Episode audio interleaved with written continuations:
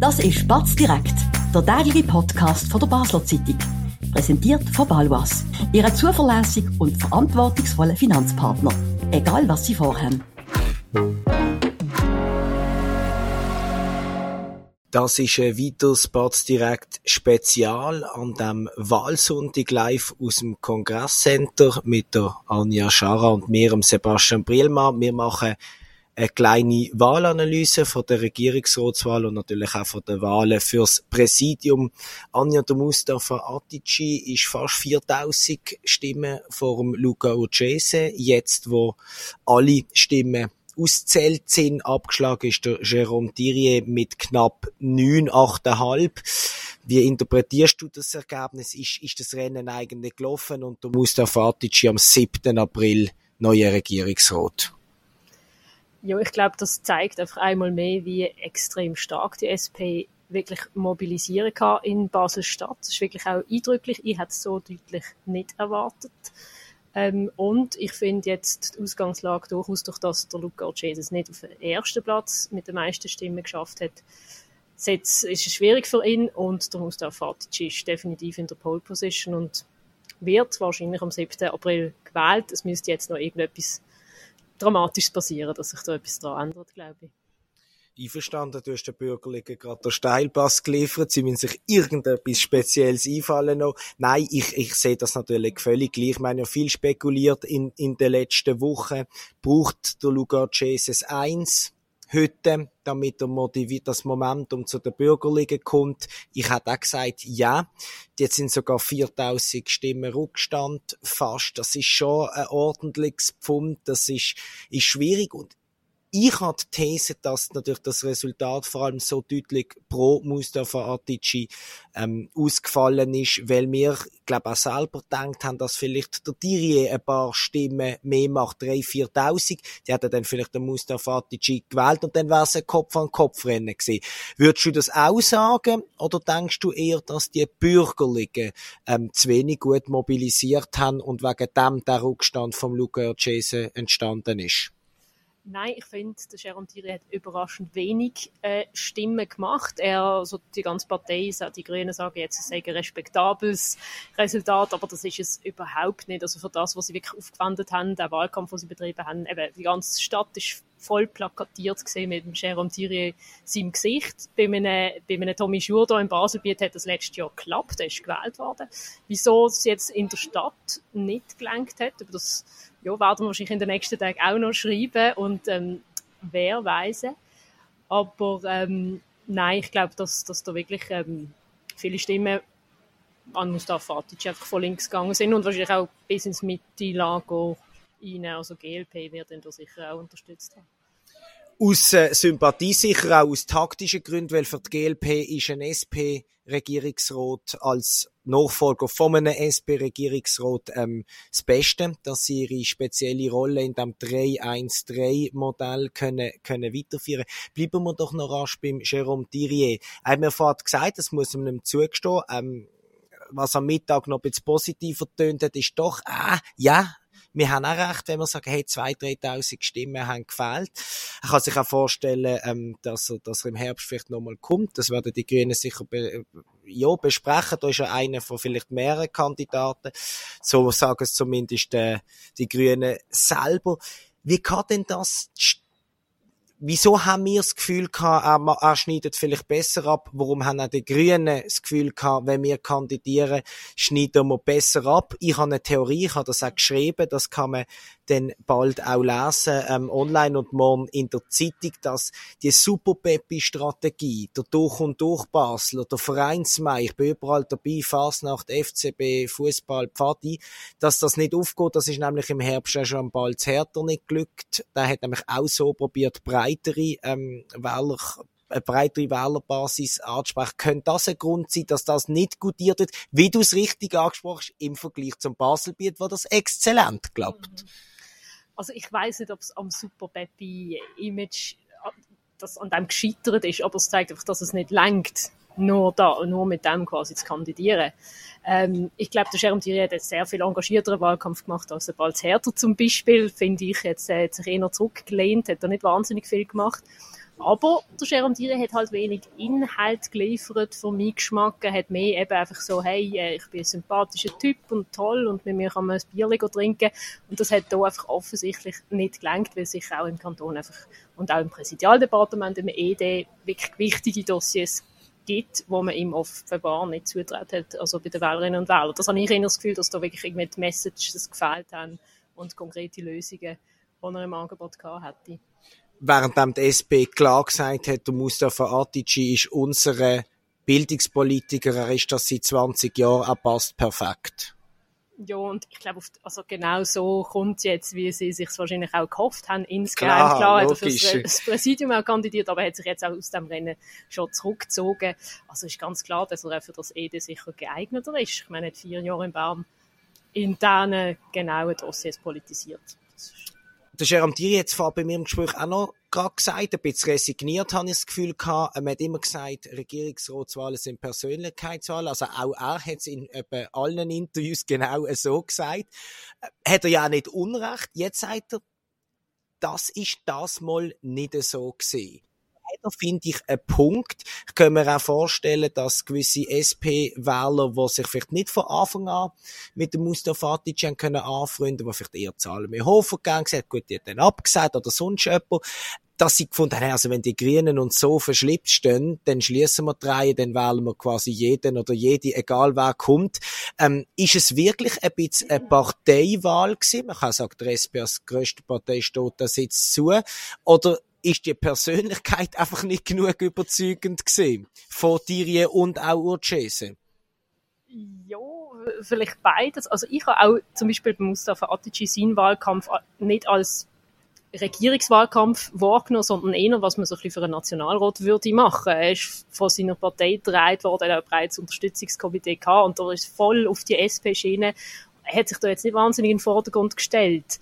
Und dahingehend muss man dem Jerome Thierry vielleicht recht geben, weil er hat sich als Person im Mittelpunkt gestellt, hat seine, seine Partei da nicht wahnsinnig ins Zentrum gerückt, obwohl er ja nur die eigene Partei im Rücken ja, Das ist eigentlich noch Aber, Schizophrene, ähm, ja. Ja, von dem her hat er da vielleicht den Punkt, wieso das so ist. Ja, das weiß ich jetzt auch nicht. Ich habe nicht die beste Erklärung dafür. Was auch diskutiert worden ist heute der Tag durch, ähm, ist folgendes. Es ist ein sehr anständiger Wahlkampf gewesen, wo man ja eigentlich sehr sympathisch finden. Niemand wünscht sich, glaub, amerikanische Verhältnisse, wo man mehr mit der Desinformation schafft oder mit dem Angriff auf den Gegner als sich selber wahnsinnig äh, toll zu finden. Das natürlich auch, aber weniger. Ist aber das vielleicht das Manko von der Herausforderer gewesen. Auf der einen Seite der Luca Chase, auf der anderen Seite der Jérôme Thierry, zum mehr auf die Schwachpunkte auch ähm, von der SP und natürlich auch von Mustafa Atici einzugehen, ähm, bei gewissen Sachthemen etc., dass man sich da quasi, man hat ein Angebot gemacht und hat gleichzeitig gesagt, was man besser kann. Ist man dort zu brav gewesen? Vielleicht so gefragt ich finde ja, also wenn man schon eine Kampfkandidatur macht, und das ist eben jetzt auch von der grünen Seite her, ich meine, das ist auch, man kann sagen, das ist völlig unnötig gesehen. Man hat im Herbst können warten, Gesamterneuerung zusammen antreten, wie auch immer. Man hat gefunden, nein, man hat den Anspruch gestellt und dann muss man ganz klar auch äh, die, Vor die eigenen Vorteile klarer benennen. Ja, ich wüsste jetzt nicht, Rheintunnel oder so, hat dann der Jerome Thierry gesagt, ja, mit der im Verlauf des Wahlkampfs hat er sich entschieden, dass er gegen den ist, weil er sich vom, vom Mustafa Atici differenzieren aber, aber ansonsten äh, ist das schon recht zahm gesehen und jetzt auch vom Luca Orcese. Nett, zahm. Hat jetzt keinen grossen Angriff gegeben auf die anderen Kandidaten. Klar kann man dann sagen, ja, ich mache einfach meinen Wahlkampf und so, aber am Schluss des Tages äh, wenn man natürlich die Schwächen der Gegner nicht benennt, dann, dann kennen die auch die Wählerinnen und Wähler nicht. Und ja, dann wird der Mustafa Atici am Schluss wohl gewählt. Das der Jerome Thierry ist jetzt aus, hat sich zurückgezogen von, von, von logischerweise beiden Kandidaturen, Regierungsrat und Regierungspräsidium. Der Luca Cese hat die Möglichkeit, in dem Fall noch ein bisschen griffiger zu werden in den Argumenten, ein bisschen aggressiver vielleicht auch, um zu zeigen, warum vielleicht das doch noch nicht das Richtige ist im ersten Wahlgang, aber klar, der Mustafa Atici ist haushoher Favorit. Ich glaube, da sind sich heute auch alle anderen Beobachter und Experten einig gesehen. Schauen wir noch ganz kurz aufs Regierungspräsidium. Dort hat es Konradin Kramer ganz knapp nicht gelangt, ein paar hundert Stimmen.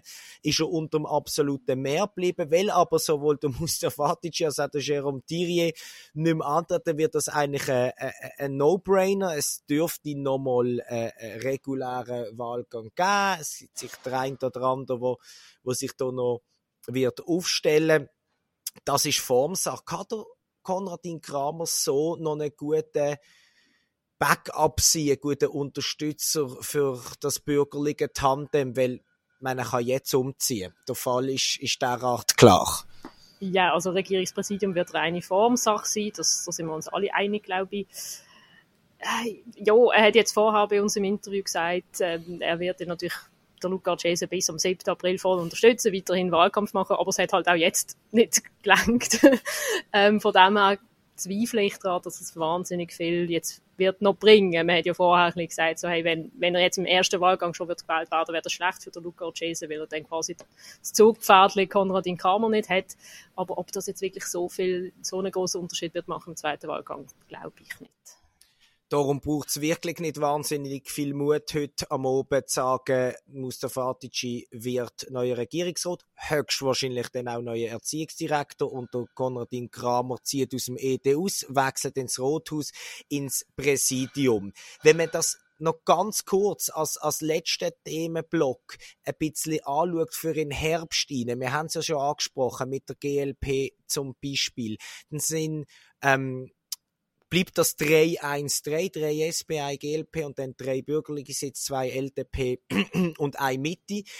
Bestehen ist, wird das eigentlich ein langweiliger Wahlkampf im Herbst, weil das dunkt mir jetzt recht konsolidiert. Die Grünen haben es probiert, die FDP zusammen mit der Bürgerlichen inklusive SVP, was man auch Jahre nicht mehr gesehen hat, probiert. Es hat ziemlich klar nicht gelangt, nach heute zumindest. Ist das so ein bisschen äh, ja, eine, eine, eine Konsolidierung von einem neuen Politsystem.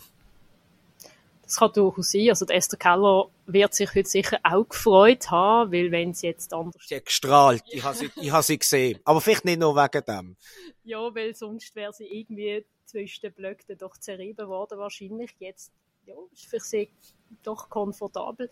Ähm, was, also was ich interessant wird finden, ist, was natürlich trotzdem die Grünen werden machen, was Pasta wird machen. Man hat hier Sibel Aslan, wo man klar weiß, dass sie Regierungsambitionen hat. Und sie wäre natürlich eine starke Kandidatin auf linker Seite, wo, wo dann doch wieder könnte Esther Keller gefährlich werden. Aber ähm, ja, ich, es würde mich jetzt auch nicht wundern, wenn es dabei bleibt, ein bisschen das Ausgewogene. Es würde ja auch das widerspiegeln, was wir im Parlament haben, im Grossen Rat. Dort äh, ist auch, haltet sich das irgendwie die Waage. Und vielleicht finden das die Leute auch gerade gut, dass es da irgendwie eine gemäßigte Mitte gibt, wo dann links und rechts so ein bisschen, ja, ein bisschen ausbalanciert.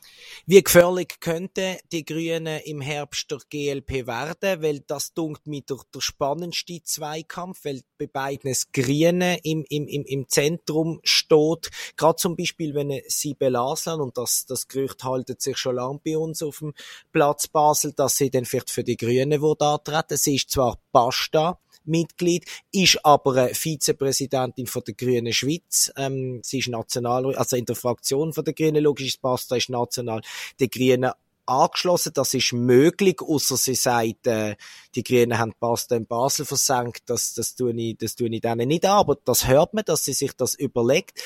Sie wäre die bekannteste Kandidatin. Wird es denn trotzdem gefährlich für die Esther Keller? Oder sagt man, wenn sie Belaslang kommt, dann muss wieder ein von den drei SPler zittern, einfach weil das am ähnlichsten ist vom politischen Profil her und drei Sitze sind die meisten, dann wackelt vielleicht schnell mal ein.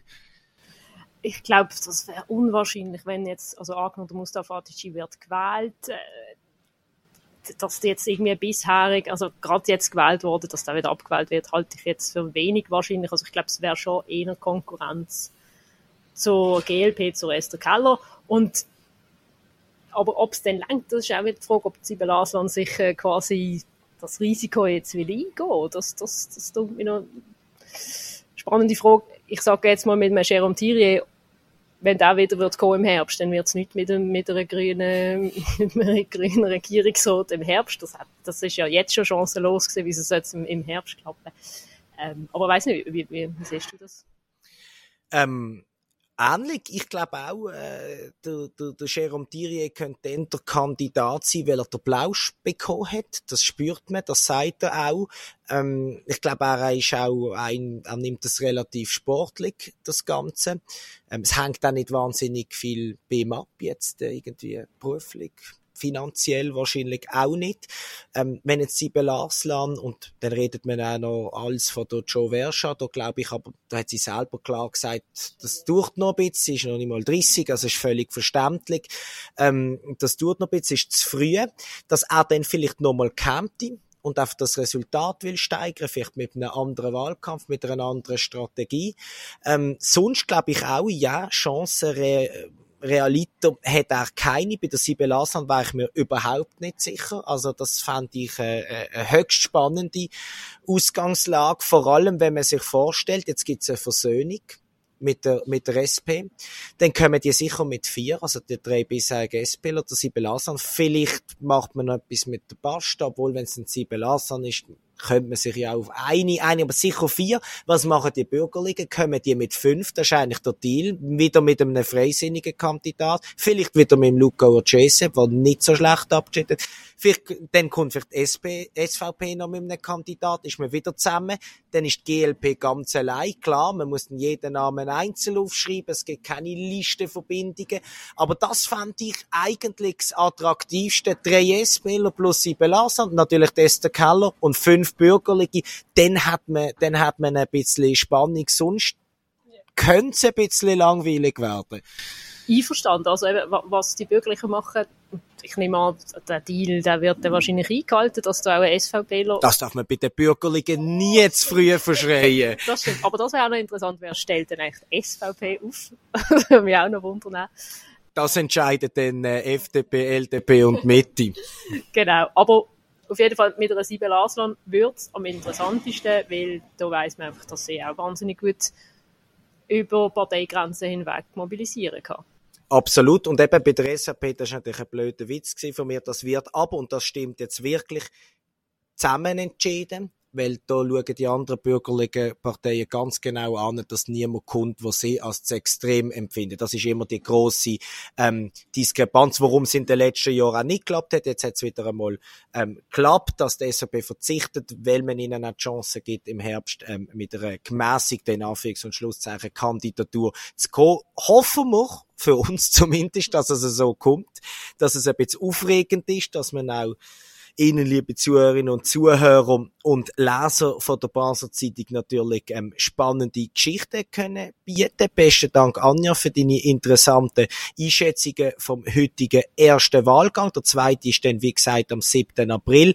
Wir sind bis dort an und natürlich heute und morgen im, in einem, in einem grösseren Ausmaß äh, ständig äh, für Sie hier auf allen Kanälen mit den neuesten Informationen und Einschätzungen. Besten Dank ähm, fürs Zuschauen schauen. Ganz einen schönen Sonntag oben und bis morgen dann wieder zur regulären Zeit am gleichen Ort. Ganz einen schönen Abend. Das war Spatz direkt, der tägliche Podcast von der Basel Zeitung. Vom Montag bis Freitag immer am 5 Uhr oben auf batz.ch. In der App und überall, was Podcasts gibt.